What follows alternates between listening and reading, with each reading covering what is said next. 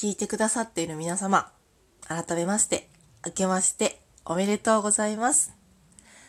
トッキーのお疲れ様をやっております。トッキーでございます。改めて自己紹介をしてしまいましたが、皆様お正月いかがお過ごしでしょうか？私は今日、昨日か、昨日終日移動日で移動して帰ってきて、また今日から移動ですね。今日は、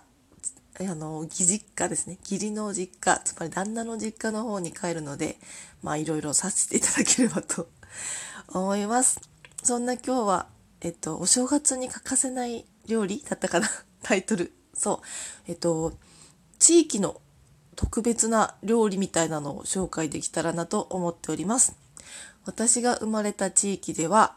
えっと、イカ人参っていうのを食べます。って言うとね、地元バレ、見バレしちゃうんじゃないかと思ってちょっと迷ったんですけど、えっと、多分珍しいと思うのでおすすめさせてください。えっと、イカ人参って言って、えっと、あの、乾燥してるスルメですね。スルメと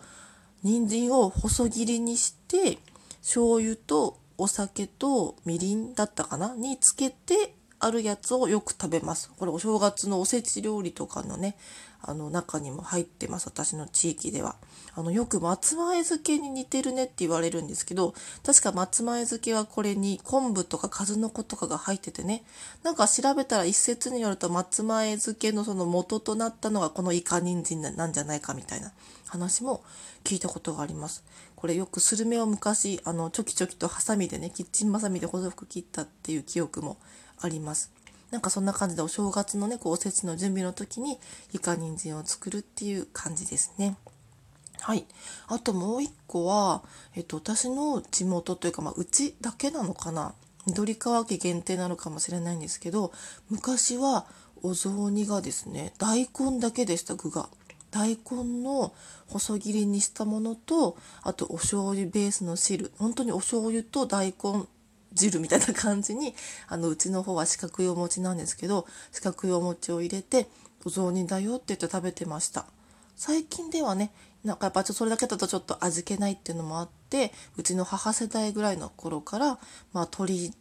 にね鶏肉にお醤油ベースにまあ三つ葉とか乗せてよくちょっとこうなんだろうお雑煮っていうとこんな感じってねナルトが乗ってたりとかねそういうお雑煮を食べてるんですけど昔は大根だけのお汁でお雑煮を食べてました。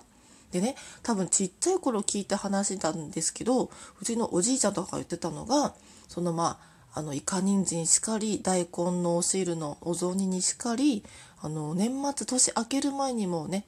準備しちゃうんですよね。全部たくさんあの大根とか切っておいてなんか大きいねなんかざるみたいなのにたくさんドバッと置いといた記憶があってなんかそれはお正月三が日ってこう女の人があんまりあ三が日じゃなかったかな簡単だったからなんかこうあんまりね包丁作業とかなんかそういう家事をね女の人があんまするもんじゃないみたいな習慣っていうかそのなんかあれがあるみたいで今さっきちらっと調べたネットでもこうやっぱ三が日はこう包丁を使うもんじゃないとかいろいろこうなんかタブーがあるらしくてですね。やっぱそういうのがあったからこうなんかねその大根のお汁とかも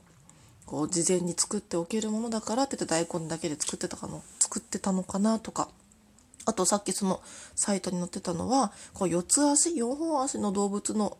ものを食べちゃいけないみたいなその仏教の教えが影響してるかもしれないなみたいなことも書いてあったので多分まあいろんな理由があってそういうね大根のお汁とかねいろいろおせち料理とかっていうのも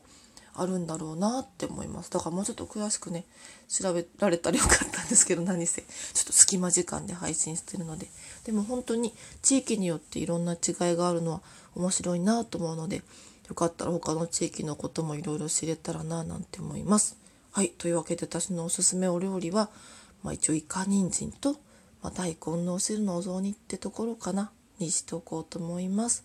はい。それでは皆様改めて今年もどうぞよろしくお願いいたします。本当にね、あの昨年中はいろんな方々に絡んでいただいて楽しいトーカー生活を過ごせたので、今年もぜひぜひ、なんか皆様と絡めるからこそ、あの、続けていられるみたいなもんだと思うので、このラジオトークぜひぜひどうぞよろしくお願いします。はい。それではいつも通り皆様お疲れ様です。